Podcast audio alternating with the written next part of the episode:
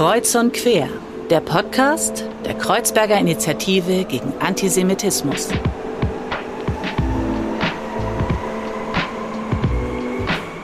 Hallo und herzlich willkommen zu einer neuen Folge von Kreuz und Quer. Mein Name ist Fadel und wie fast immer darf ich euch durch die heutige Folge begleiten. Und in dieser Folge wollen wir sprechen über die größte Minderheit in Europa. Äh, gemeint sind Sinti und Roma. Und gleichzeitig ist diese Minderheit auch die mit am stärksten diskriminierte Minderheit in unserer Gesellschaft. Und wir wollen uns die Frage stellen, wer sind eigentlich Sinti und insbesondere Roma?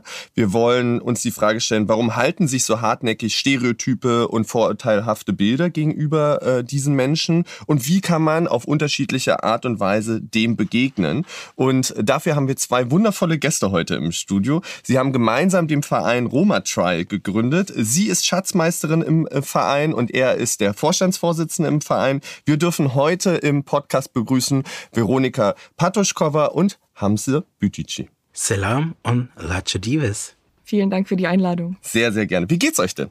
Sehr angenehm. Also es ist sehr kuschelig hier. Ja, doch, danke schön. Also der Sommer fängt jetzt an und äh, damit verbunden, dass äh, die Hoffnung, dass es vielleicht auch ein bisschen weniger Arbeit wird. Ja, so langsam steuert man so gefühlt auf Urlaube, Sommerpause zu, was irgendwie ist etwas entspannt, so ist auch mein Gefühl. Ähm, ich hatte gerade schon gesagt, ihr habt zusammen diesen Verein gegründet, über den wir heute intensiv sprechen wollen, über die Arbeit des Vereins. Könnt ihr euch denn aber noch erinnern, wann ihr euch das erste Mal begegnet seid? Ja, das war glaube ich 2009 oder 2010. 2010. 2009. Ja. Und wie war das? In welchem Kontext? Professionellen. Mhm. In einem professionellen Kontext. Mhm. Also ich ähm, war damals Stipendiatin der Stiftung Erinnerung, Verantwortung, Zukunft mhm. und hatte quasi zwei Semester Zeit in Berlin zu leben und sollte ein studentisches Projekt damals machen. Und äh, der sollte einen Bezug zur NS-Zeit haben. Genau, da habe ich mich einer Gruppe angeschlossen, die vorhatte, eben so ein bisschen blöd gesagt, irgendwas zu Sinti und Roma mhm. zu machen. In diesem Kontext habe ich dann zum ersten Mal Hamse getroffen. Da war er noch Vorsitzender von dem äh, Bundesverband Amarodrom, mhm. den er mitgegründet hat. Genau, und unsere studentische Gruppe war sozusagen, hat sich an Amarodrom damals gewendet, um an diesem Projekt zusammenzuarbeiten. Sehr schön. Genau, da gab es die Veranstaltung Let the Monkey in Your Head Go Surfing. Das ah, war ein Titel. Genau, das war ein äh, internationales äh, Jugendprojekt, das wir auch quasi parallel zum ersten Mal in Neukölln mit dem Straßenfest äh, Herr de Lesi, das mhm. war um den 6. Mai rum, äh, organisiert haben. Und das waren auch die ersten äh, Zuzüge der Menschen aus äh, den neuen EU-Zuwandergebieten, Rumänien, Bulgarien. Und es war, es war ja nicht nur so, dass wir irgendwie 30, 40 äh, äh, junge Menschen aus äh, ganz Europa irgendwie organisieren sollten und gucken müssten, dass es ihnen gut geht. Dann wurden wir auch noch parallel äh, von der Stadt Berlin beziehungsweise vom Integrationsbüro angerufen, äh, dass jetzt irgendwie Menschen im Park, im Görlitzer Park campieren. Ah, ja. mhm. Und wenn ich nicht in 15 Minuten ankommen würde und wir waren in der alten Pumpe, dann werden sie mit Ordnungsamt und äh, mit zwei Streifenwagen da quasi den. Platz räumen. So, das war quasi der erste Moment, in dem ich auch Veronika begegnet bin und sie meinte irgendwie, ganz kurz, ich würde dir gerne unser Projekt vorstellen. Und dachte ich auch so, gerne gleich. Gleich, genau. Die 15 Minuten genau, brauche ich genau. jetzt. Ähm, hast du es denn hingeschafft? Es war ein bisschen absurd, weil dieses Bild, das hat sich so dermaßen in meinen Kopf eingebrannt, dass ich das auch nicht mehr so einfach äh, wegkriege. Ich weiß, auf der einen Seite war von Bethanien eben äh, Menschen, die ich äh, zum eher linken Spektrum erzählen würde, die dann natürlich irgendwie vehement gegen das Ordnungsamt irgendwie argumentiert haben, teilweise gab es irgendwie Rangeleien, weil äh, ich ein kleines Kind gesehen habe, das irgendwie äh, hochgehoben wurde. Auf der einen Seite sah ich dann plötzlich irgendwie eine Person mit einer Weste vom Ordnungsamt, die an dem Kind zerrt. Auf der anderen Seite waren irgendwelche Menschen, die versuchen, das Kind da irgendwie von dieser Person wegzuziehen. Das war quasi aber auch mehr oder weniger die Geburtsstunde für die erste, äh, ja, die erste Begegnung für mich auch im Kopf mit, okay, hier muss wir können nicht nur Kunst und Kultur und mhm. Jugend- und Bildungsgeschichten machen, sondern wir müssen uns, ob wir wollen oder nicht, mit dem Themenfeld Antiziganismus auch im sozialpädagogischen Bereich auseinandersetzen. Und daraufhin ist dann die erste Anlaufstelle für Die haben sie noch irgendwie äh, EU-Zuwanderer genannt und Roma, weil sonst die äh, damalige Regierung, unter anderem SPD, ja wahrscheinlich Pickel gekriegt hätte, wenn mhm. sie nur für Roma oder wie auch immer sich mhm. damit irgendwie auseinandersetzen würde. Also ich kann mich noch erinnern, am Anfang wurde mit allerlei Begriffen experimentiert.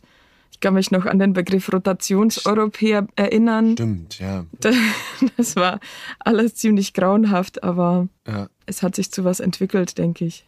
Ja, und genau darüber, wozu es sich entwickelt hat und welche Bedeutung dieses Thema eben in Gesellschaft hat, wollen wir ja heute auch sprechen, weil es eben so wichtig ist und ich glaube, zunehmend ja eine Wahrnehmung erfährt, aber vielleicht die Wahrnehmung auch trotzdem nicht ausreichend ist, ähm, gerade wenn wir uns die Zahlen angucken. Aber, und das wissen unsere ZuhörerInnen, haben wir eine kleine Tradition in unserem Podcast. Und zwar bringen unsere Gäste in diesem Jahr Songs mit. Songs, die sie bewegt haben, die sie gerne besonders mögen, äh, die ihnen etwas bedeuten. Und ich bin ganz gespannt, Veronika, was hast du uns denn mitgebracht? Also es ist vielleicht ein bisschen kitschig, aber ich höre ganz oft den Song Respect von. Aretha Franklin. Ich finde den empowernd, ich finde den witzig und ich, ja, deswegen habe ich den mitgebracht. Sehr schöne Songauswahl, mag ich auch sehr, sehr gerne. Toller Song. Haben Sie du? Ich habe alle Menschen dieser Erde von Atta Janani. Es ist für mich auch, er ist als Mensch ja für mich sowas wie so eine Art Vorbildsfigur, obwohl Vorbilder, das klingt immer so komisch. Aber ein Mensch, der sich auch schon irgendwie in den späten 70ern mit dem Themenfeld auch irgendwie Migration beziehungsweise Ankommen und all diese Identitätsgeschichten anbelangt. Und der ist am 31.08. bei uns äh, im Grünen. Mhm, der Im Grünen Salon. Salon. Genau. Genau, auf den wir auch nochmal zu sprechen kommen werden. Ähm, Ata Chanani, eine tolle Persönlichkeit, auch schon hier im Podcast. Da hat äh, Derwisch, unser Vorstandsvorsitzender, äh, das Gespräch geführt, was wirklich ein herrliches Gespräch ist. Die beiden, ich würde mal sagen, klönen schön äh, gemeinsam. Ähm, kann ich nur empfehlen, wirklich ein toller Mensch. Äh, ähm, wirklich zwei tolle Songs. Und ihr, liebe ZuhörerInnen, dürft diese Songs gerne nachhören. Und zwar haben wir eine Playlist eingerichtet auf Spotify, Sounds of Kreuzberg, wo ihr alle Songs findet, die unsere Gäste mitbringen. Also ich lade euch euch herzlich ein, die beiden tollen Lieder ähm, Atta Chanani und Aretha Franklin ähm, auf unserer Playliste nachzuhören ähm, und ähm, uns dort auch zu folgen. Ihr Lieben, ich möchte gerne mit euch am Anfang so ein bisschen grundsätzlich werden, weil als ich mich auch nochmal mit dem Thema auseinandergesetzt habe und auch mit euch auseinandergesetzt und mit dem Verein auseinandergesetzt habe, ähm, sind mir ganz viele Fragen aufgeploppt. Und ich glaube, es geht vielen Menschen auch so, ähm, dass es ganz viel in dieser Thematik von Antiziganismus, von Roman Sinti auch um Verortungen geht. Und deswegen würde ich gerne euch am Anfang die Frage stellen, wenn wir über Roma sprechen, über wen sprechen wir da eigentlich? Das ist eine sehr gute Frage. Ich würde eher sagen, um Individuen. Meistens sind es Familien, mhm. Familiengruppen, Kernfamilie, größere Familie. Dann gibt es äh, Gruppenverbände. Also das ist dann irgendwie äh, Mutter, Vater, Kind und eventuell noch Tanten, Onkels, Großeltern. Mhm. Und dann subsumiert sich das, je nachdem, in welchem Gebiet man sich befindet, dörflich oder nicht. Und das sind so die alten Strukturen. Aber das Narrativ, was es eben gibt, seit Jahrhunderten, ist quasi so ein homogenes und mhm. das bezieht die ganze Welt. Ja. Und deswegen so, die Roma an sich gibt es nicht. Mhm. Es gibt Roma-Kulturen oder Communities, genauso wie es Bayern, Schwaben, Sachsen oder wie auch immer gibt. So ist es auch bei uns. Und ich glaube, dass er mit einem lachenden und weinenden Auge, das äh, kann sich wieder mit so einem, also dass es da zu so einer Art empowernden äh, Situation kommt, dass Menschen sagen, wir besinnen uns auf unsere Wurzeln oder auf unsere Kultur oder auf unsere Tradition und äh, versuchen, ohne das jetzt konservativ sehen zu wollen, aber mit den, mit den Ritualen, die sie noch haben oder die sie noch von den Großeltern noch mitbekommen haben, das als eine Art Identität mhm. wiederzufinden. Mhm. Oder man löst sich davon komplett. Mhm. Und dann gibt es bis auf die Sprache eigentlich so gut wie ja wenig. Mhm. Ja. Mhm. Also ich finde, ähm, wenn man über Roma und oder Sinti spricht, ähm, ist für viele Menschen aus der Dominanzgesellschaft immer total wichtig, diese Gruppe irgendwie zu definieren ja. und einzugrenzen. Kleiner Spoiler, das wird nie gelingen. Unsere Erfahrung ist, wenn wir zum Beispiel Workshops geben, egal ob für Jugendliche oder Erwachsene, kommt oft dieses, ja, ich weiß, das und das sind wahrscheinlich Vorurteile, aber wie sind sie denn wirklich? Ja. Und ja. das ist eine Sache, die wir immer versuchen, den Menschen wegzunehmen, weil warum braucht man das? Also es gibt auch diesen typischen Satz, ja, Sinti und Roma kommen aus Indien. Okay, vor tausend Jahren, hast du dich mal gefragt, wo du vor tausend Jahren herkommst und warum ist das relevant? Ja. Also warum muss man das wissen? Warum, wozu dient diese Information? Und meistens dient sie eben zur Ausgrenzung. Und da wird es problematisch. Mhm. Das finde ich total spannend, weil in ganz vielen Videos, die ich mir angeguckt habe, in ganz vielen Anhandlungen, ganz vielen Broschüren wird tatsächlich, gibt es diese stereotypen Fragen ganz oft. Also äh, ich will sie nicht reproduzieren, wir, wir kennen sie alle, aber es wird immer wieder daran versucht, sozusagen diese Communities er erklärt, ähm, was finde ich bei anderen weniger stattfindet. Wodurch kommt das? Ich glaube, es hat viel damit zu tun, dass es eben von einer... Äh eurozentristischen Perspektive festgehalten wurde. Meistens sind, waren das eben Cis-Männer, die gedacht haben, sie müssten jetzt diese Abhandlung erklären, indem man gesagt hat, diese Menschen, also die Sprache, irgendwelche Linguisten, Ethnologen, wie auch immer, dachten, das hat viel mit Indien zu tun wegen Sanskrit. Mhm. Daher ist das Romanes abgeleitet. Ich persönlich würde, also ich würde jetzt nicht meine Hand ins Feuer legen mit Indien. Es gibt andere WissenschaftlerInnen, die auch teilweise aus der Community kommen, die sagen, stopp, das funktioniert nicht ganz, weil wenn wir jetzt beispielsweise das Wort Fenster nehmen, das Wort Fenster ist im Osmanischen Penjera. Dieses Wort ist aber auch ein persisches Wort. Und so haben wir das mit dem Glas beispielsweise. Im Osmanischen oder im Türkischen heißt es äh, Bardak, aber auch im Persischen. Oder irgendwie für Feind, Duschman. Das ist im Türkischen als auch im Persischen. Ich würde eher sagen, die letzten Sklaven, die aus Persien nach Ägypten verschifft wurden und dann über 200 Jahre dort waren und dann irgendwie Alexander der Große, dem hat irgendwie der WLAN nicht ganz funktioniert und hat sich dann verfahren und hat dann diese Leute mitgenommen, wollte aber vielleicht nach Indien. Das ist eher meine Vermutung. Mhm. Aber wie gesagt, ich bin kein Historiker ich mache historische Dinge, mhm. aber genau da wollte ich sagen, das mit Indien würde ich mit einem großen Fragezeichen versehen. Du hast es jetzt sozusagen schon in einem Satz gesagt, Sinti und Roma, das fällt ja ganz oft zusammen. Ist es das Gleiche? Ist es nicht das Gleiche? Roma und Roma sind nicht das Gleiche und Sinti und Sinti sind nicht das Gleiche und Sinti und Roma sind auch nicht das Gleiche. Es gibt, es geht um Identitäten und die müssen immer selbst definiert sein mhm. und die Menschen müssen immer das Recht haben auf eine Eigenbezeichnung und die einen bezeichnen sich Sinti, die anderen Roma. Es gibt auch ganz viele andere Bezeichnungen, egal ob wir Manouche nehmen oder Kale in Spanien oder Calderash, Lovara mhm. in Osteuropa. Also es gibt so viele verschiedene Gruppen, dass es schwierig ist, da irgendwie von außen her irgendwie was überzustülpen mhm. und was zu definieren. Mhm. Ich glaube, die Frage ist vielmehr politisch. Wie tut man sich zusammen, um Dinge zu erreichen? Also ich würde es unterscheiden. Das eine ist die eigene Identität, wo ich denke, hat auch jeder irgendwie auch ein Recht auf Privatsphäre. Absolut. Und das andere ist vielleicht auch politisch, wo man sagt, okay, wir brauchen Begriffe, um gemeinsam zu kämpfen. Und, und gleichzeitig ist, glaube ich, das Wichtige, was ihr ja beide jetzt schon gesagt habt, es ist nicht eine homogene Gruppe, sondern wir sprechen wirklich von Individuen, wir sprechen von Communities, die sich eben selbst bezeichnen, die aber auch unterschiedliche Facetten haben, äh, ähm, unterschiedliche Formen, wie sie leben möchten, Vorstellungen haben ähm, und eben nicht so eine eine Gruppe, würde ich sagen. So, ich glaube, das ist einfach wichtig in, in, in den Köpfen zu haben, dass wir genauso über Menschen sprechen, wie wir über alle anderen Menschen auch sprechen. Ja. Und es gibt auch, also genauso viele Gruppen, wie es gibt, gibt es auch verschiedene Religionen oder Glaubensrichtungen. Ja.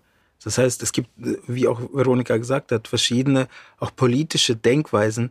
Ich würde sagen, wenn man sie subsumieren will, Menschen wollen ja Leute in Schubladen stecken, ja. dann würde ich sagen, dass das Mutterschiff kommt schon von irgendeinem Ort, an dem sich die Leute vertrieben gefühlt haben oder sie fliehen mussten. Mhm. Und dass das irgendwie in diesem Gebiet um Indien oder sowas wahrscheinlich wie gesagt, ich war ja nicht dabei. Aber dass man das jetzt auf heute bezieht, finde ich immer ein bisschen schwierig und skurril teilweise, weil also das Einzige, was diese Menschen quasi zusammenbringt oder was das, das, das Einzige, was sie quasi, wenn man sagt, was, was sind die Gemeinsamkeiten, dann ist es der Hass ihnen gegenüber. So. Genau, verstärkt nicht quasi diese Erzählung eigentlich auch diesen Blick der Andersartigkeit auf diese Menschen und damit spricht auch die Zugehörigkeit der Menschen zu der Gesellschaft ab, weil sie eben aus dem fernen Indien kommen? Könnte man behaupten, aber wir untereinander sind uns ja auch teilweise mhm. Spinnefeind. Also deswegen würde ich das auch nicht komplett außer mhm. Acht lassen wollen. Das heißt, wenn Menschen beispielsweise jetzt aus, aus England kommen, die würden als White Passing durchgehen in beispielsweise Rumänien oder wie auch mhm. immer aber das sind Roma, die sind seit Jahrhunderten in England. Aber wir untereinander haben dann auch verschiedene Codes, mit denen wir quasi andere auch teilweise diffamieren oder nicht. So. Mhm. Und das machen wir nicht nur mit Leuten aus anderen Ländern, sondern das machen wir auch teilweise mit unseren eigenen Nachbarn oder Familienangehörigen. Und da wird sich jetzt, daran wird sich auch nichts ändern. Gut, das war mir nochmal wichtig, am Anfang einfach nochmal so eine Einordnung mit euch auch nochmal zu schaffen. Ähm, und Jetzt möchte ich gerne so ein bisschen mit euch biografisch ganz gerne werden, weil ich es immer wichtig finde, auch unsere Zuhörerinnen so ein bisschen einen Einblick zu geben in eure Wege, wie ihr dann am Ende auch sozusagen zu dem Verein äh, gefunden habt, äh, zusammen ja auch gefunden habt, diesen Verein zu gründen. Und ähm, Veronika, du bist 1987 in Tschechien geboren. Du hast dort äh, studiert Soziologie und Übersetzungswissenschaften und lebst seit 2012 in äh, Berlin. Wir haben schon gehört, 2009 seid ihr euch in Berlin im Rahmen deines sozusagen Studienaufenthalts hier ja auch begegnet. Ich habe mich so ein bisschen gefragt, Tschechien, was für eine Region war das und welche Rolle hat das Thema vielleicht auch in deinem Aufwachsen gespielt? Was hast du erlebt? Also ich erlebe Tschechien nach wie vor als durch und durch rassistisch. Mhm. Es ist ein bisschen gemein, aber ja. es ist für die tschechische Gesellschaft, glaube ich, wie für alle anderen Gesellschaften, ist diese Abgrenzung zu den vermeintlich anderen total wichtig. Und da Tschechien ein relativ homogenes Land ist oder die Bevölkerung ist relativ homogen, waren Roma schon immer diejenigen, auf die gezeigt wurde und die immer das Gegenbild von der vermeintlich guten Gesellschaft darstellte. Ähm, das zieht sich durch die Gesellschaft durch, das zieht sich durch meine Familie durch und das war auch sozusagen, als ich dann in Berlin ankam und einmal das Land von außen betrachtete und auch ja Menschen, die ich kenne und was sie so sagen, war das zum ersten Mal, wo ich dachte, ja, okay, da das ist krass. Mhm. Das ist krass und das kann eigentlich nicht sein. Also Antiziganismus ist, glaube ich, würde ich sagen, neben dem antiasiatischen Rassismus in Tschechien irgendwie so die stärkste Ausgrenzungsform. Und ja, da dachte ich, okay, das berührt mich, das ist nicht richtig und äh, nicht gerecht und da muss was passieren. Hm. Wie hast du das in Deutschland dann erlebt im Abgleich? Also wie würdest du das einschätzen zwischen Tschechien und Deutschland? Ja, gute Frage. Ich meine, Deutschland hat genauso wie Tschechien, aber auch eine krasse Geschichte, auch was mhm. Verfolgung von Sinti und Roma anbelangt. Von Deutschland aus ging der Genozid an den Sinti und Roma aus, war aber auch in Tschechien sehr erfolgreich umgesetzt. Bis zu 90 Prozent der Roma und Sinti in Tschechien wurden ermordet. Mhm.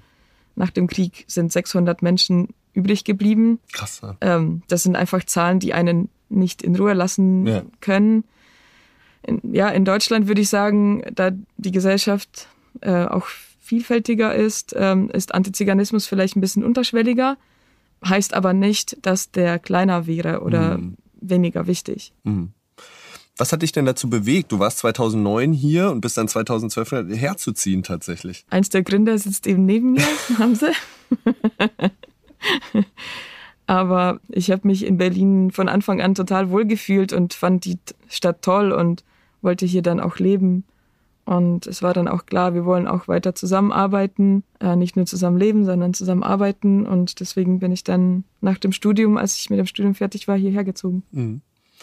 Hamse, du bist im Kosovo geboren, 1982. Ähm, du bist mit sieben Jahren nach Deutschland gekommen. Ähm, und was war denn so deine erste Erinnerung an Deutschland? Oder was ist deine erste Erinnerung an Deutschland, dein erster Eindruck gewesen? Kannst du dich daran erinnern? Ich, äh, ich bin ja mit meiner Mutter und mein, mit meinem älteren Bruder mit dem Zug ganz offiziell äh, eingereist. Mein Vater war in der Zeit bei meiner Tante in Holland für mhm. drei, vier Monate über Sommer. Er dachte irgendwie, okay, wir versuchen unser Glück in Deutschland und da gab es schon die studentischen Aufruhen. Da mhm. haben albanische Studenten in Pristina demonstriert und auf die wurde geschossen und es war auch in der Zeit davor, in den Urlaubsgebieten beispielsweise, wurden Buskonvois angegriffen und man hat gemerkt, da schwillt was an, was nicht gut ist. So. Und meine Eltern wollten eines ihrer Lebenswerke, es war ein Haus, das sie aufbauen wollten. Dafür sollten wir nach Deutschland und getroffen haben wir uns in Saar Louis. Mhm. Im Saarland, ja. In Saarland, genau. Ich kann mich nur daran erinnern, dass wir in einem alten Mercedes saßen, ein Taxi. Wir sind unglaublich lange gefahren, bis ich irgendwann diese edlen Ledersitze mit dem, was ich gefrühstückt habe, wieder. So, das war der erste Moment mit Deutschland. Aber der, der, äh, das, das wirkliche Ankommen war, als wir dann, also meine Mutter hatte nur so eine Art Urlaubsbescheinigung mhm. für drei Monate und sie hat sich nicht wohlgefühlt, weil wir waren in so einem, ja, einem Flüchtlingsheim, wir waren einkaufen. Ich darf jetzt nicht für den Discounter Werbung machen, aber ein relativ erfolgreicher Discounter in Deutschland. Als wir dann zu Hause waren, habe ich eine Schokolade aufgemacht. Mein äh, älterer Bruder hatte einen Fruchtjoghurt. Und in dem Moment, als ich die, also meine Mutter war immer sehr schnell den Tränen nah und wollte unbedingt, dass wir gehen. In dem Moment, vielleicht kann ich für den Nussknack, ups, jetzt habe ich es gesagt. genau, ich habe den quasi aufgemacht und in dem Moment, als ich es angebrochen habe, hat meine Mutter gesagt, Kinder wollt ihr nicht, dass wir wieder gehen? Und ich habe das Stück Schokolade in den Mund und dann nein. Mm. Und dann war es geschehen. Und seitdem war irgendwie so eine Art Identifikation für mich leider oder zum Glück eine sinnliche. Mhm. Was ich aber oh. sofort oder sehr schnell gemerkt habe, war diese Ausgrenzung, die wir auch im Kosovo gespürt haben, weil dort war es auch, natürlich äh, sind wir anders pigmentiert als die Mehrheitsgesellschaft in Kosovo, gab es Hierarchien. Mhm. Unter Kindern sind die ja auch stark. Mhm. Und äh, mein ja, größter Wunsch als Kind war halt einfach immer in diesem Reigen dazuzugehören. Und das hat wahrscheinlich auch dazu geführt, dass ich gedacht habe, okay, du musst mindestens doppelt, dreifach oder was weiß ich, wie oft besser sein, damit du irgendwie dazugehörst. Mhm. Da stellt sich so ein bisschen die Frage, wenn man sowohl im Kosovo Ausgrenzung erfährt, als auch in Deutschland. Und, und du beschreibst das, dieses Gefühl, und das haben wir ganz oft im Podcast, ich muss mehr leisten ja auch und mehr machen. Dann stellt sich, finde ich, immer so ein bisschen auch die Frage, was ist denn dann eigentlich Heimat? Wo fühle ich mich dann wohl, wenn ich überall das erfahre? Habe wahrscheinlich deswegen Atta Janani als mhm. äh, mein, meine Inspiration genommen, weil äh, er auch in seinen Liedtexten viel darüber äh, nachdenkt. Klar kann man sagen, Heimat ist das, wo man sich wohlfühlt, wo, wo Menschen oder die, die Gedanken frei sein dürfen. Mhm. Ich würde es aber nochmal damit verbinden, indem, indem ich meine Codes leben darf, indem ich äh, die Gerüche äh, atmen darf, indem ich die Geschmäcker erleben darf, indem ich mich mit Sachen auseinandersetzen darf, ohne dass ich dann aus irgendeiner Glaubensrichtung einen erhobenen Zeigefinger krieg oder irgendjemand kommt und sagt, ja, äh, keine Ahnung, blödes Beispiel, wir sind jetzt alle äh, Lindemann-Fans oder mhm. sowas und werden nicht gesteinigt oder wie auch immer. All diese Sachen sollten ausgehandelt werden. Und wenn man das nicht kann, dann ist es keine Heimat mehr. Und dann hat es nicht damit zu tun, wo man geboren ist. Also es sind Menschen irgendwo geboren, weil zufälligerweise die Eltern irgendwo waren, aber man hat mit diesem Land nichts zu tun, genauso wie ich mit Indien eigentlich nichts zu tun mhm. habe. Vielmehr eben mit der osmanischen Kultur, die uns aber eigentlich 600, 700 Jahre kolonialisiert hat. So, und das darf man auch nicht komplett verschweigen. Und Prizren ist ja ein Multipot äh, von Kulturen. Also vor 200, 300 Jahren waren dann die, die slawischen äh, Einflüsse so stark. Und das ist, also wenn man jetzt beispielsweise Anfang August beginnt auch das Doku-Fest, mhm. wo wir auch da sind, da merkt man eigentlich nicht nur an der Architektur, sondern auch an den ganzen Surrounding, was eigentlich eine multikulturelle Stadt alles zu bieten hat, genauso wie Berlin.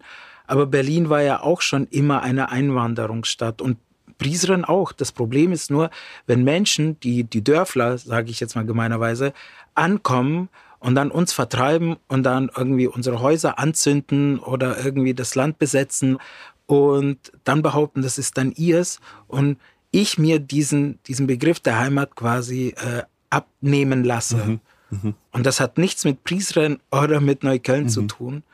Und das hat auch nichts mit Zeit zu tun. Das hat was mit dem Gefühl zu tun und inwieweit ich mir dieses Gefühl auch zutraue, weil oft wird ja halt auch dieses, dieses Label von ja Indien immer mit dieser Fremdbezeichnungsgeschichte. Ja, genau. Ihr seid nicht ja. mal Europäer. Ja. Auch wenn ihr seit tausend Jahren hier seid.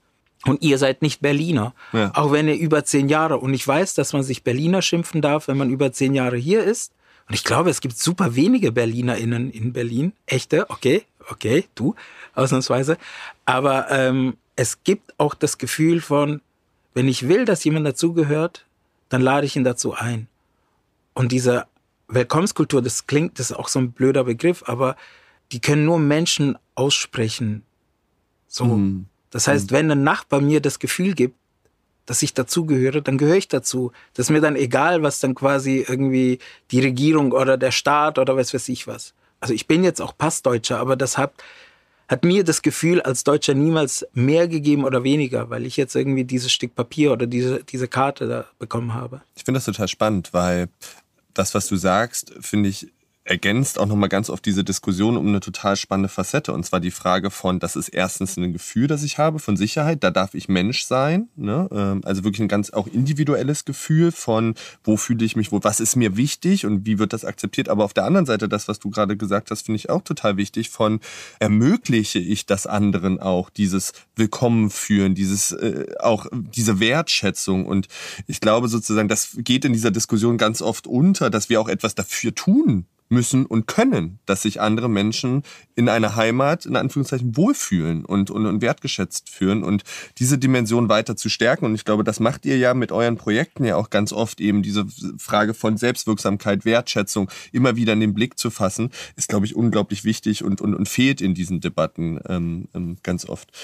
Veronika, ich habe ja schon gesagt, du hast Soziologie und Übersetzungswissenschaften studiert ähm, und du hast bei Roma Trial ja viele Projektleitungen auch inne gehabt. Also du hast viel äh, Projekte gemacht mit AutorInnen, Roma-AutorInnen, du bist Producerin bei äh, der Biennale, ähm, worüber wir eben auch nochmal sprechen werden. Ich habe mich da so ein bisschen gefragt, hast du früh irgendwie entdeckt, so die Leidenschaft am Dialog mit Menschen und ist dir das was ganz Wichtiges? Klar, ohne Dialog geht gar nichts. Ähm, ich weiß nicht, ich würde vielleicht eher so meine Tätigkeit oft als so die bezeichnen, die keiner machen will. Mhm. Also mhm.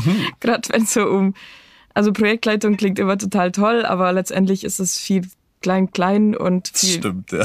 Verwaltungsarbeit ja. dahinter. Äh, und ich glaube, das liegt mir mhm. und auch Sachen irgendwie zu organisieren und zu denken und äh, möglich zu machen. Das, so sehe ich meine Rolle tatsächlich. Also so, so das alles zur Verfügung zu stellen, eine Art Infrastruktur, Gelder, Ressourcen, sodass Sachen möglich sind. Mhm. Und ähm, das finde ich an meiner Arbeit sehr schön und wichtig. Hm. Also einen Rahmen für alle die sozusagen Projekte, die ihr macht, ähm, zu ermöglichen. Und damit sind wir schon mitten im Verein quasi und der Arbeit des Vereins. Ihr habt den 2012 gemeinsam äh, gegründet. Was war denn die Idee dahinter und, und wie ist das zustande gekommen? Ich habe ja eingangs erzählt, dass mein Wunsch immer war, so ein bisschen das Gefühl von diesem Reigen dazugehören mhm. zu wollen. Und es war vor allem ein Wunsch für die nächsten Generationen, was zu schaffen, was wie eine Selbstverständlichkeit sein sollte, die es aber so nicht gibt. Das heißt, äh, auch davor, ich habe verschiedene Vereine gegründet gehabt, aber ähm, die sind dann über kurz oder lang in soziale Arbeit gemündet. Also auch äh, die vorigen Vereine hatten dann ganz stark mit diesem Need, mit diesem Bedürfnis und mit diesem äh, irgendwelche Löcher stopfen und ähm, also die Feuerlöscher in Funktion. Ja, ja, und vor allem diese Feuerlöscherfunktion heißt ja im Endeffekt es hat einen Brand gegeben oder es muss jetzt irgendwo was schnell gemacht werden. Und die Möglichkeit aber erstmal innehalten, erstmal so eine Reflexionsebene zu schaffen, das ist wahrscheinlich auch ein Luxusproblem.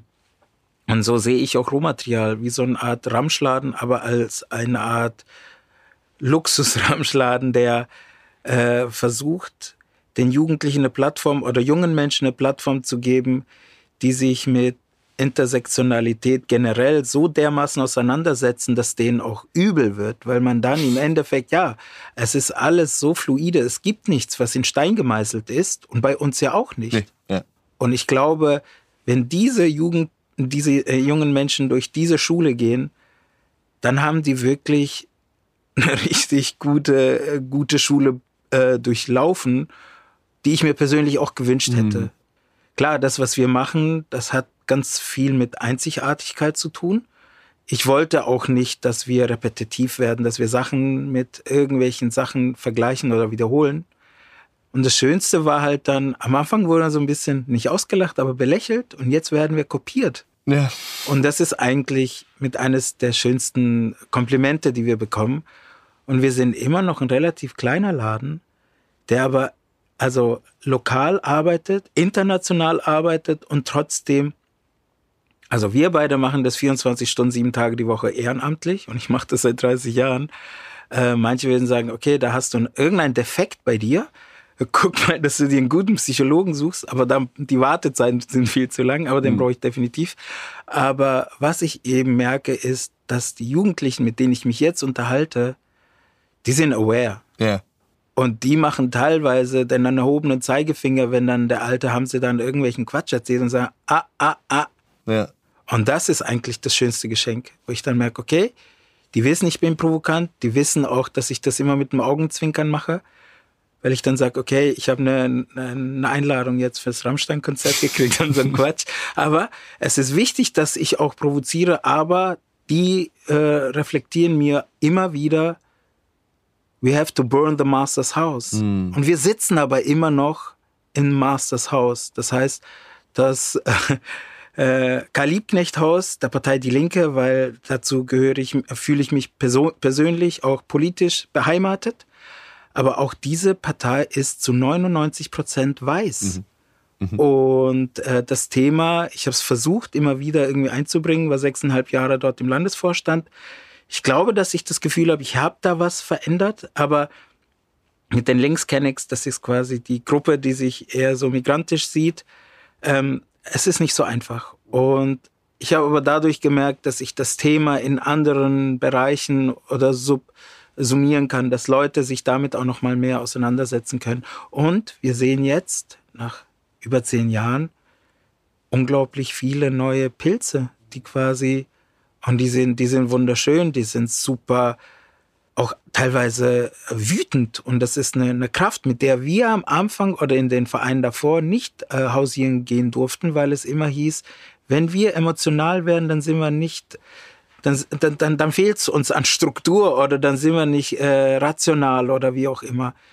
Man hat aber eigentlich nie wirklich versucht zu sehen, was eigentlich hinter der Wut mhm. steckt. Mhm. Ja, ich glaube, das ist was ganz Wichtiges, dass ganz lange diese Debatten waren. Ne? Also habt euch doch nicht so, alle, die emotional wurden, wurden nicht ernst genommen. Es war immer sozusagen, ja, könnt ihr das nicht irgendwie neutral, objektiv argumentieren und sowas alles. Ne? Und diese Verletzungen, diese ja wirklich transgenerationalen und, und, und Kontinuitäten, die wir ja in dieser Gesellschaft haben, sind damit völlig weggewischt worden. Ähm, und damit hat ja auch ein Auseinandersetzen, finde ich, damit nicht stattgefunden. Und das ist ein großes Problem. Und ich äh, finde total spannend, was du sagst. Und ähm, vielleicht könnt ihr das auch nochmal untermauern. Diese junge Generation, die da aufwächst.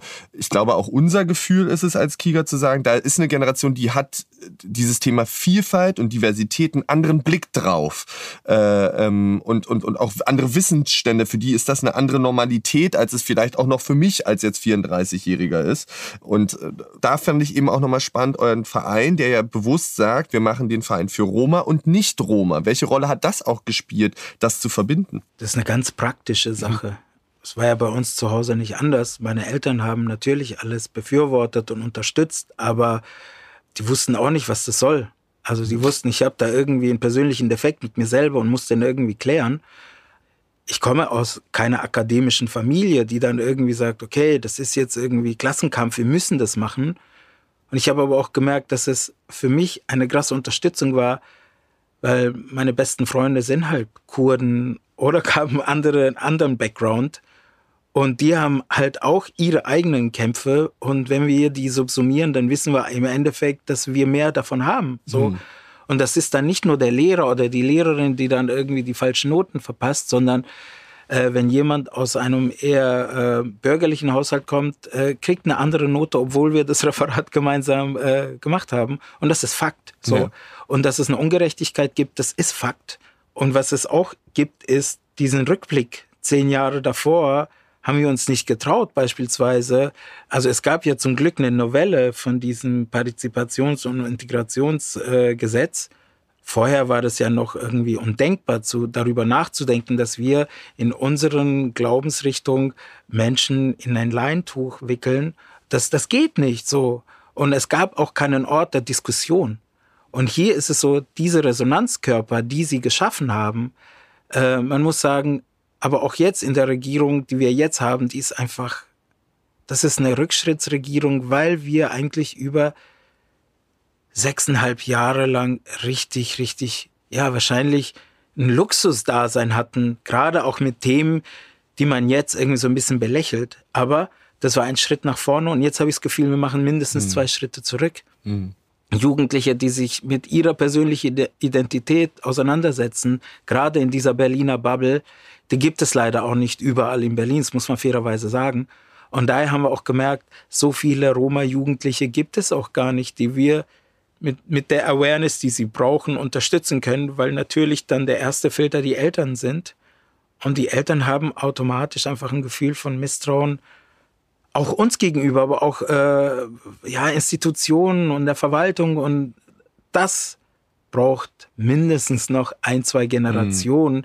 bis man auch diese Wut so kanalisieren kann, dass es zu einem vernünftigen Dialog wird und wo Jugendliche, junge, erwachsene Menschen klar machen, hey, bis hierhin und nicht weiter. Und übrigens, wir sind Landsleute. Mhm. So. Mhm. Und dann muss man nicht irgendwie dieser äh, Geschäftsführer der Union, der jetzt irgendwie das individuelle äh, Asylrecht abschaffen will. Das sind ganz krasse Momente, die jetzt passieren, europäisch. Das ist eine ganz, ganz komische Situation, auch generell für Menschen, die, also Natürlich gehen wir auch in, in, in Momente rein, die wir wissen, die sind sehr, sehr schmerzhaft. Also beispielsweise eine, eine, eine Flüchtlingsunterkunft, die äh, vornehmlich von ähm, moldawischen mhm. Geflüchteten quasi bewohnt wird und äh, ein kleines Kind, Mädchen, das weint, dann kommt eine Sozialarbeiterin und erklärt dann, die Mutter wurde von der S-Bahn abgefangen und abgeschoben. Das sind Erinnerungen, die, die will man nicht in Deutschland. Mhm. Und das sind krasse Momente. Und dann denke ich, okay, dieser junge Mensch, der braucht mehr als nur irgendwie äh, eine Organisation, die sie empowert. Die braucht vor allem psychologische Unterstützung. Und ich würde sagen, diese hat uns einfach über Generationen gefehlt. Also es ist nett, dass wir ein paar Kulturprojekte machen, aber der Grund, der Grundkern, äh, den sind wir noch gar nicht angegangen, nämlich diese ganzen Traumata, die wir immer noch mit uns tragen, die wir quasi transgenerationell weitervererben, die wir gar nicht, die wir uns nicht bewusst sind, das ist, also, es ist mehr oder weniger selbstverständlich, dass man uns ins Gesicht spuckt. Ja. So. Ja. Also, für mich ist es noch irgendwie selbstverständlich, aber für die Jugendlichen heutzutage, die bei Rohmaterial sind, die lassen das mit sich nicht mehr machen. Mhm. Und das ist zum Beispiel der erste Schritt, wo wir merken, okay, das ist der richtige Schritt, aber wir wissen nicht, wie mhm. lange quasi die Sterne noch gut stehen für uns. Mhm. So. Ja, ich musste dran äh, ein bisschen denken, als du über Heimat gesprochen hast, weil für, also für mich fühlt sich teilweise Rohmaterial tatsächlich wie so eine Art Heimat für Menschen, die mhm. was anderes wollen, die eine mhm. andere Gesellschaft wollen und die sich dafür zusammentun, egal wo sie herkommen, ob man wie ich aus Tschechien und auch als eine weiße Person oder ob man aus Rumänien, aus einer Roma-Community kommt oder aus dem Kosovo oder eben ganz andere Zugehörigkeiten hat oder Identitäten. Ich finde, es ist wichtig, dass man sich zusammentut und sagt, okay, hier ist ein Raum für uns. Hm. Und das ähm, ist, glaube ich, etwas, woran wir kontinuierlich weiterarbeiten mhm. und äh, versuchen, diesen Eindruck auch nach außen zu tragen mit unseren Projekten. Mhm. Ähm, und dann eben auch, wie auch Hamza schon gesagt hat, in der Gesellschaft solche Räume zu schaffen, wo wir sein dürfen mhm. und wo wir auch gesehen werden. Und das ist, glaube ich, in dem Fall spreche ich von einem Wir, aber ich meine das als eine Organisation und als eine Art Philosophie oder Lebenseinstellung. Ja. Also bedeutet das für euch in der Arbeit, dass es immer auch so ein Balanceakt ist zwischen wir versuchen für die Menschen, die Mitglieder sind, die Teilnehmer sind, einen safer Space zu schaffen, aber gleichzeitig natürlich auch nach außen wirksam zu sein mit den Forderungen von Sprachfähigkeit, von wir müssen das auch hören, diese Traumata, ne? Und wir müssen denen auch Raum geben. Also weil das stelle ich mir nicht ganz einfach vor, weil auf der einen Seite ein safer Space bedeutet ja, wir kreieren einen Ort, wo vielleicht auch nicht alles nach außen dringt, wo wir einfach auch mal wir sein können und auf der anderen Seite müsst ihr ja, denke ich, aber trotzdem auch eben öffentlich aktiv sein, ähm, ähm, ähm, nach außen wirken. Ja, ich glaube nicht. Also wir, wir sind kein. Es gibt Organisationen, die sind eher ein safer mhm. Space, mhm. aber wir sind eher ein braver Space. Was Schönes, ja. Ja, aber brave heißt ja im Endeffekt, im Endeffekt erstmal, dass wir uns gar nicht aussuchen können, mhm. safer Space zu sein. Punkt. Wir sind eher der Dienstleister. Mhm. Mhm. Also wir. Auch hier wächst es mit den Menschen auch wieder. Ja, ne? und wir, also wir, wir haben auch nicht immer Bock auf die Sachen, die wir teilweise machen, weil wir eigentlich merken, Moment, das wiederholt sich und zwar zu, zu Nicht-Guten. Und deswegen heißt es auch Braver Space, weil teilweise auch Sachen ausgehandelt werden müssen.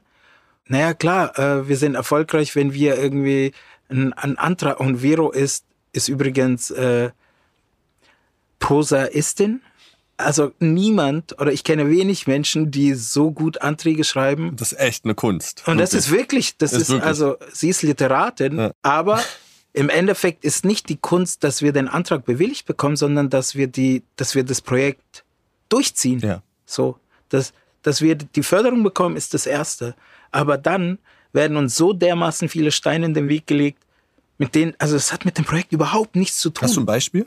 Oder habt ihr ein Beispiel für die Steine? Wir haben sehr viele. Beispielsweise, weiß ich nicht, wir, wir, wir machen ein Projekt, wo es auch darum geht, dass wir zum Beispiel, es gibt ein, ein Kunstprojekt mit jungen Menschen und wir wollen auch Menschen, die sich als, als, als männlich identifizieren mit dem Thema äh, Kleidung, Kunst, wie auch immer. Und dann gehen auch ein paar Jungs und auch Mädels äh, an die an die an die Nähmaschine. So, wir haben diese Nähmaschine vielleicht nicht in diesem Antrag eingeschrieben.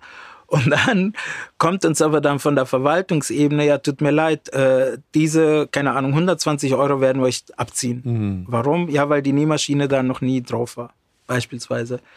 Und das ist aber eigentlich, also gut, geschenkt, die 120, aber dieser Aufwand, den wir dann quasi für eine Begründung schreiben müssen, und dann kommt zwei Wochen später trotzdem, nö, kein Bock.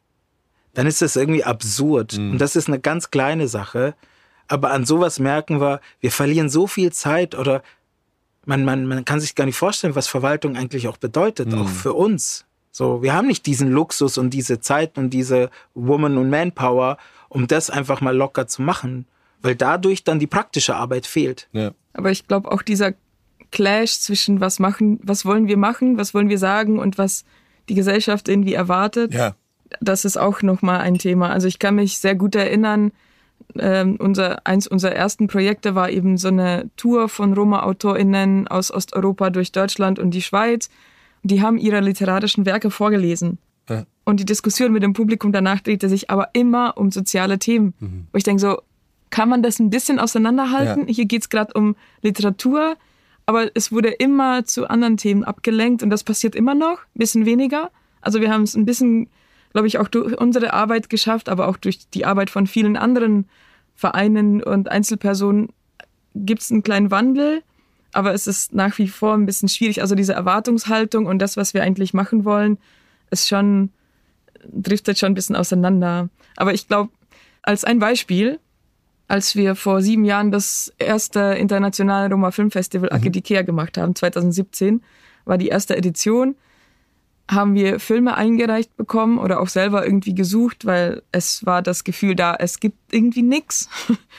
Wir haben irgendwie gefühlt ein Drittel bis ein, eine Hälfte der Filme fing wirklich mit entweder einer Müllhalde an mhm. oder einem nackten Kind. Mhm. Und das war so, Leute, könnt ihr bitte aufhören, super vermeintlich innovative Filme über Roma zu machen, die mit Müll oder nackten Kindern anfangen. Das ist irgendwie, was ist das? Das ist überhaupt nicht innovativ. Man wiederholt immer nur ja, die gleichen Muster. Ne? Ja. Aber es sind dann meistens weiße Filmschaffende, ja. die denken, äh, die wollen jetzt eine andere, und vor allem schreiben sie in den Exposés, die wollen eine andere Sichtweise erzeugen. Ich denke, okay, vielen Dank. Die hast du aber erst irgendwie im Punkt äh, 80 Minuten und der Film ist dann zu Ende. Das funktioniert ja. nicht. Ähm, das finde ich total spannend, weil ich glaube, diese Wahrnehmung von Menschen, die dann immer auf so ein Thema reduziert werden, passiert ganz oft. Ähm, und vielleicht aber, um nochmal sozusagen den Kontext zu dem Verein ja auch zu weiten, so wie ich das verstehe, habt ihr im Prinzip drei Säulen, die euch wichtig sind. Das ist einmal sozusagen der Bereich Kultur, das ist einmal der Bereich Bildung und es ist der Bereich Aktivismus.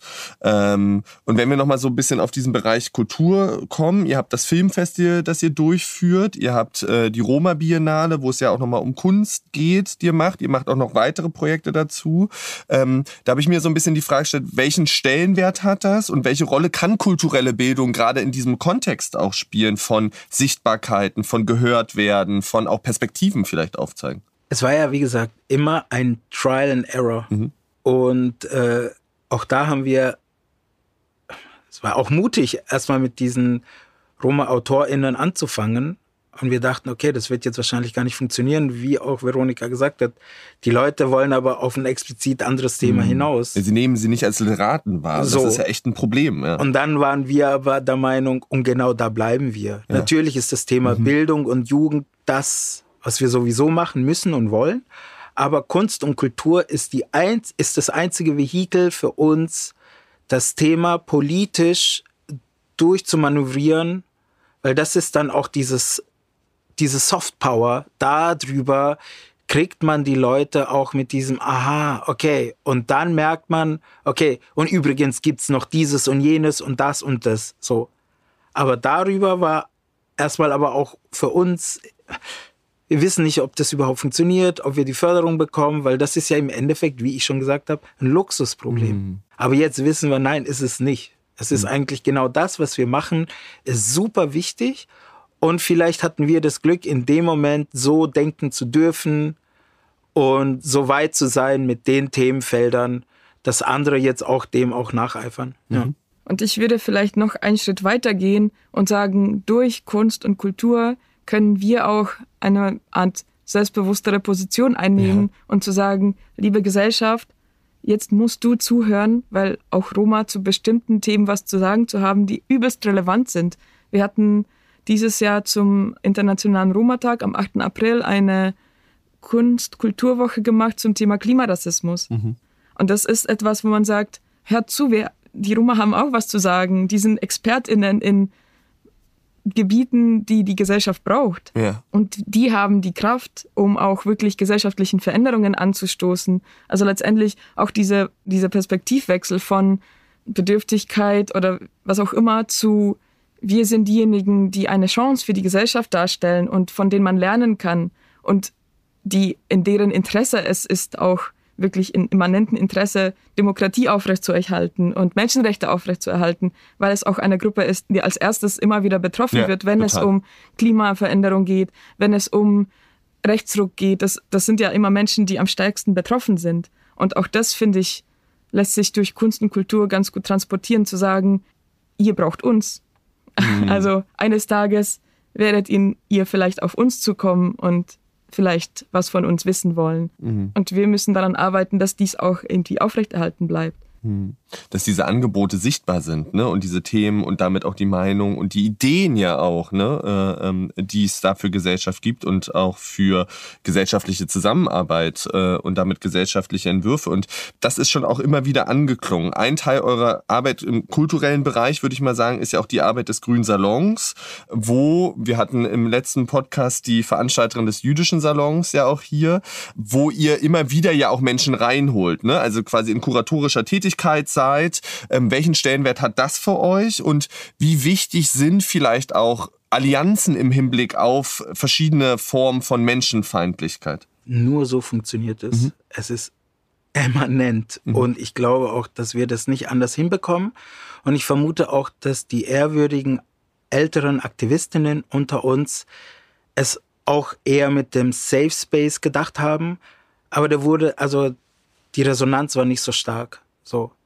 Es geht nicht nur darum, um das Kuratorische andere Kulturen und äh, Denkanstöße und so weiter mit einzubeziehen in unsere Arbeit, sondern es geht darum, dass diese Allyship-Funktion die einzige ist, die mhm. uns rettet. Mhm. Punkt. Mhm. So. Und ich sage das aus einem ja eher auch fragenden Blick, weil wir haben jetzt einen äh, Antiziganismusbeauftragten. Mhm. Mhm. aber der gehört auch nicht zur Community. Er ist äh, Jurist, Volljurist und Meister seines Fachs. Alles ist richtig und besser wir haben ihn, als dass wir ihn nicht haben. Und bei einer Gedenkveranstaltung hat er einen Satz gesagt, den ich sehr wichtig fand. In Marzahn gab es eine Gedenkveranstaltung und da hat er in seiner Ansprache gesagt, man, man ehrt die Toten, aber was ist mit den Lebenden? Mhm. Mhm. Und darum geht es, dass wir eigentlich immer wieder die Chance haben zu sagen, ja, wir sind jetzt in einer schwierigen Situation europaweit, aber eigentlich geht es darum, dass wir vor allem durch den Kolonialismus, der bei uns immer noch im Kopf ist, also wir haben nie ein Land besessen, aber der Kolonialismus ist immer noch, und den gibt's ja, also der Beauftragte gehört nicht zur Community, ist aber eine unterstützende Kraft. Mhm. So.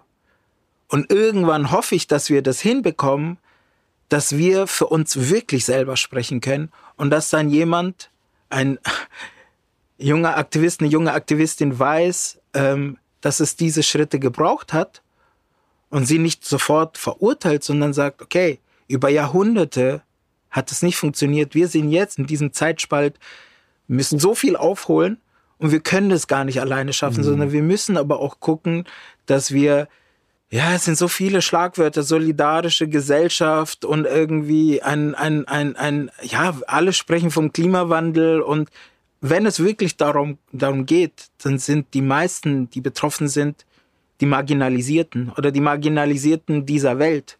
Und wenn wir merken, dass wir uns europaweit abschotten wollen, dann können wir gar nicht anders, als eben diese Themenfelder zusammenzubringen und intersektional zu arbeiten, mhm. ob wir wollen oder nicht. Mhm. Und ich glaube, da ist der Grüne Salon auf jeden Fall eine Riesenressource. Es mhm. ist ein physischer Ort, wo man sein kann und wo wir eben, wie du schon gesagt hast, auch ganz viele Gruppen reinholen können, die aus unserer Perspektive auch noch mehr Räume brauchen. Mhm, mh. Und ähm, andererseits denke ich aber auch, die Volksbühne hat uns den Raum nicht ganz uneigennützig ja. überlassen. Und auch die Volksbühne braucht dann wieder uns, denke ja. ich. Und das ist genau das, was ich vorhin gesagt habe auch das Theater hat ein krasses Publikumsproblem. Die Leute gehen einfach nicht mehr ins Theater und es fehlen riesige gesellschaftliche Gruppen, fehlen einfach im Publikum. Ja. Und das ist auch eine Chance für das Theater. Ich glaube, das sehen Sie auch. Wir hatten noch nie ein Problem damit, BPOCs in den grünen Salon reinzuholen, auch als Publikum. Ja. Und das ist aber auch die Frage, wer steht an der Tür, wer steht hinter der Bar. Welche Ansprache gibt es, ne? Also ja. genau das. Menschen kommen zu uns, fühlen sich bei uns wohl und viele sagen dann, ja, wie schafft ihr das, so unterschiedliche Publiken reinzuholen? Weil ich denke so, die Menschen kommen einfach, weil sie sich hier sicher fühlen, weil sie sich hier auch gesehen fühlen ja. und weil die Themen dem auch entsprechen. Ja. Also es sind nicht immer nur Themen von den weißen Mittelschichtsmann, mhm. die auf, dem auf der Bühne verhandelt werden, sondern das sind Menschen aus unterschiedlichen Backgrounds, die selber da eben sich ausdrücken können. Ja, also die Frage von wer steht auf der Bühne als Identifikationsfläche ist, glaube ich, auch eine unglaublich wichtige für die Menschen. Ja. Ich glaube, wir haben aber auch zum ersten Mal, ich glaube sogar europaweit, einen öffentlichen Ort. Wir bezahlen dafür keine Miete, wir bezahlen mhm. dafür keinen Strom. Wir halten aber auch kein Geld dafür. Also wir bekommen von der Volksbühne keine Kohle. So, wir machen das 24 Stunden, sieben Tage ja, die Wahnsinn. Woche, weil wir diesen Defekt haben und den bringen wir mit und subsumieren den mit anderen Defekten und zeigen den. Und das bedeutet auch Beheimatung für andere. Und dadurch kriegen wir aber eigentlich, mhm. das ist unsere Art Bezahlung, weil wir dann wissen, nee, wir machen nicht nur eine richtig wichtig und gute Arbeit, sondern langfristig ist es das Einzige, wo die Gesellschaft dadurch gesündet, weil alles andere wird eher kompliziert. Und mhm. wir, wir, wir sehen ja, was es wird. Und es wird ja nicht einfacher. Und diesen kleinen Spalt, den wir jetzt gerade haben, den müssen wir ausnutzen. Und wir müssen auch zum ersten Mal auch das Gefühl kriegen von anderen, dass, dass wir auch als Gastgeber in eine gute Arbeit machen. Mhm. So, weil das gab es ja auch nicht. Normalerweise sind wir meistens Gäste. Und dieses Gefühl ist ja auch nicht immer nur super. Ja. Ja. Also dieses Geben und Nehmen und auch damit in der Rolle, in der ihr seid, als Veranstalter auch ernst genommen zu werden, glaube ich, ist was Wichtiges. Ne? Und da auch zu sagen, naja, das ist jetzt nicht der kleine Verein, sondern ihr schafft ja damit was und wirklich auch für die Communities, für die Spaces, die es eben braucht, ähm, ist das eine total tolle, toller Ort einfach. Und äh, da kann ich die Zuhörer eben auch nur einladen. Letzter Podcast, wirklich, da wurde groß geschwärmt auch über den Grünen Salon und die Möglichkeit eben den jüdischen Salon dort zu machen.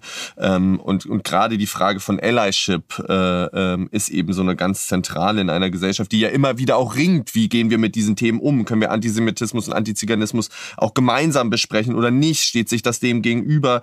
Ähm, da erleben wir ja immer wieder auch Kämpfe tatsächlich, ähm, was das angeht. Ja. Deswegen ist es ein Brave Space. Ja. So. Und natürlich müssen wir aber auch gucken, inwieweit wir auch darin wachsen können und dass wir aber auch mit Kritik umgehen können, wenn die wirklich produktiv ist. Ja. Das heißt, wir sind da in einer Rolle, in der wir reinwachsen müssen. Mhm. Und wir müssen aber auch wissen, wir wollen nicht immer alles irgendwie glatt machen. Wir wollen auch anecken. Wir wollen auch äh, ein, ein Themenfelder be bedienen, die vielleicht gar nicht so angenehm mhm. sind, weil aber auch die einen Platz brauchen. Ich war schon sowieso nicht Everybody's Darling und ich wäre es wahrscheinlich sowieso nicht. Aber es wäre fair zu gucken, dass wir, wir werden auch nicht neutral, aber dass wir einen Ort schaffen, in dem Themen auch ausgehandelt werden können, die man sonst eben nicht ausgehandelt bekommt. Hm. Und ich denke, wir entwickeln uns auch langsam zu dem Punkt, wo wir sagen, wir dürfen auch keine Angst zu haben, manchmal, ich sag mal, bestimmte Klischees auch irgendwie ja. zu bedienen. Also wir hatten auch ähm, im Grünen Salon eine Folklore-Tanzgruppe von Roma aus Serbien und dann ist es eine Folklore-Tanzgruppe, aber auch, da, auch die darf es doch sein, ja. wenn die Menschen es haben wollen. Mhm. Also wirklich Räume schaffen, auch Facetten aufzeigen, ist, glaube ich, das, was du eben ja auch beschrieben hast. Und damit das, und da kommen wir, glaube ich, so ein bisschen zum Anfang zurück, auch die Heterogenität aufzuzeigen und die Diskursfelder und unterschiedliche Meinungen ja auch abzubilden als so zentrale Aufgabe. Wir haben an ganz viel gekratzt heute. Ähm, kreuz und, wir, und quer. Genau, kreuz und quer. Und wir sind nicht, wahrscheinlich bei ganz vielen Themen gar nicht in die Tiefe gegangen. Ähm, ich habe aber trotzdem noch mal zum Abschluss eine Frage an euch, die mir irgendwie im Kopf hängt, weil ich das so ein prägnantes Zitat von euch finde. Und zwar habt ihr geschrieben, ihr wollt gerne die komplexe Problematik Antiziganismus in die Köpfe bekommen mit äh, Rohmaterial. Wenn ihr mal so eine Skala hättet von eins bis zehn, wie tief ist das in den Köpfen schon drin, die Komplexität? Und was brauchen wir eigentlich noch? Ich würde sagen, wir haben uns vielleicht in den letzten zehn Jahren von einer eins zu einer 3,5 mhm. vielleicht bewegt, würde ich sagen. Aber es ist wahnsinnig viel Arbeit vor uns. Also es ist ähm, auch Bildungsbereich, wir kamen jetzt gar nicht so sehr drauf genau, zu sprechen, ja. aber ich meine, ich habe vor kurzem einen Workshop für Lehrkräfte gegeben, wo eine Lehrerin ganz stolz gesagt, also die Ausgangsfrage war, warum kommen die Kinder nicht zur Schule? Mhm. Die Roma-Kinder mhm. wohlgemerkt. Und dann hat sich die Lehrerin die Frage eigentlich so gut wie selbst beantwortet, indem sie ganz stolz gesagt hat, sie sagt das Z-Wort nur noch unter Kolleginnen und nicht mehr zu den Eltern und auch nicht mehr zu den SchülerInnen. Und ich dachte, hast du dir gerade zugehört? Und meinst du das ernst? Und vielleicht kann man diese Frage, warum kommen die Kinder nicht, ja. damit beantworten, weil es eben kein Safe Space ist, ja. weil sie eben sich nicht sicher fühlen in der Schule und es auch nicht sicher sind und finden da auch keine, ja, keinen Anwältin oder keinen Anwalt für sich. Ja. Und da ist noch wahnsinnig viel zu tun. Ja, wir bleiben dran. Ja, wir bleiben dran und ich glaube auch, das ist äh, total wichtig, dass wir äh, Räume besetzen, dass wir Räume schaffen, dass wir Räume teilen, dass wir auch heute hier sind, eingeladen wurden, darüber zu sprechen. Ganz herzlichen Dank dafür. Aber auch das ist eine Sache, die wird ja auch nicht jeden Tag stattfinden, sondern was ich halt wichtig fände, ist, dass die anderen Häuser, Institutionen und so weiter einmal auch, also wir, es nähert sich jetzt am 22. Juli äh, das Attentat in München, mhm. ob wir jetzt Hanau nehmen, mhm. ob wir egal welches mhm. äh, äh, Ereignis wir in Deutschland nehmen, das hat auch was mit Antiziganismus ja. zu tun und unsere Leute werden nicht benannt. Ja. So.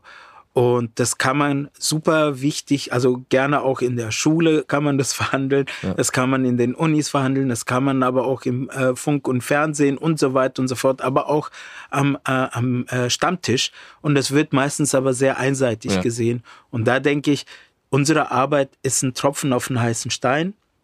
Vero ist eher eine Optimistin und hat es auf eine 3,5. Ich würde wahrscheinlich äh, äh, auf eine andere Zahl kommen, aber es ist eine sehr wichtige Arbeit und es braucht mindestens noch äh, 20 solcher mhm. Rohmaterialorganisationen, damit wir wirklich sagen können, es fühlt sich wirklich an wie eine 3,5. Mhm. Ja. Aber deswegen ist es so wichtig, dass ihr diese Arbeit macht. Und ich glaube sozusagen für euch die herzliche Einladung äh, aussprechen zu dürfen, das Bildungsprojekt Wir sind hier, das eben sozusagen wirklich Workshops anbietet, Fortbildungen anbietet, zu denen wir leider nicht gekommen sind. Aber ihr könnt all das nachlesen auf eurer Webseite zu Rohmaterial mit eben den verschiedenen kulturellen Projekten, den verschiedenen Bildungsprojekten, mit aber eben auch der, der Frage von Aktivismus, von auch Positionierung, findet ihr eben dort ganz viel.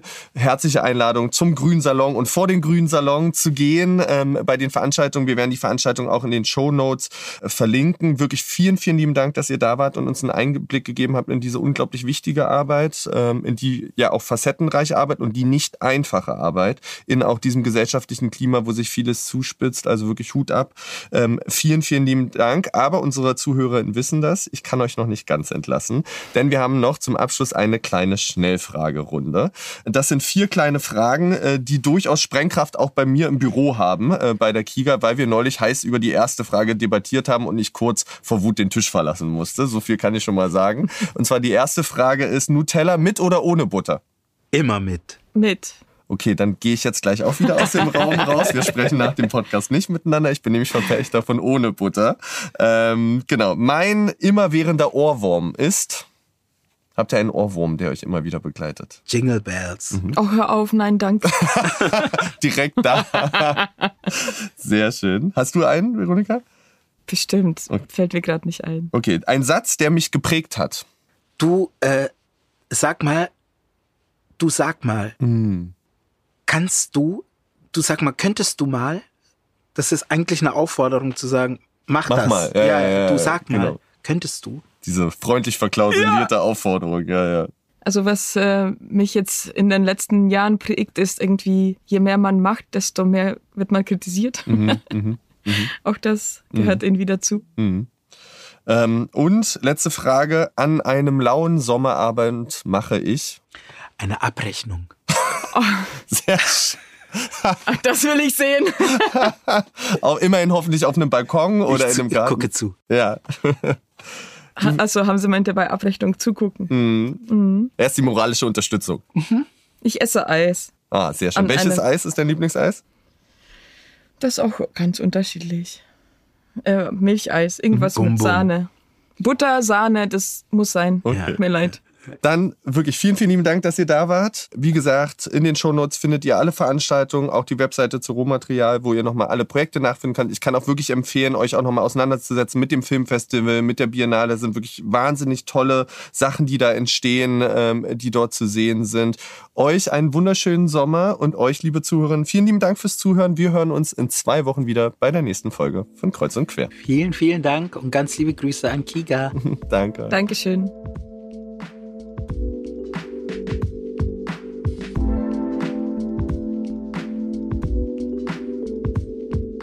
Der Podcast wird gefördert vom Bundesministerium für Familie, Senioren, Frauen und Jugend im Rahmen des Bundesprogramms Demokratie leben.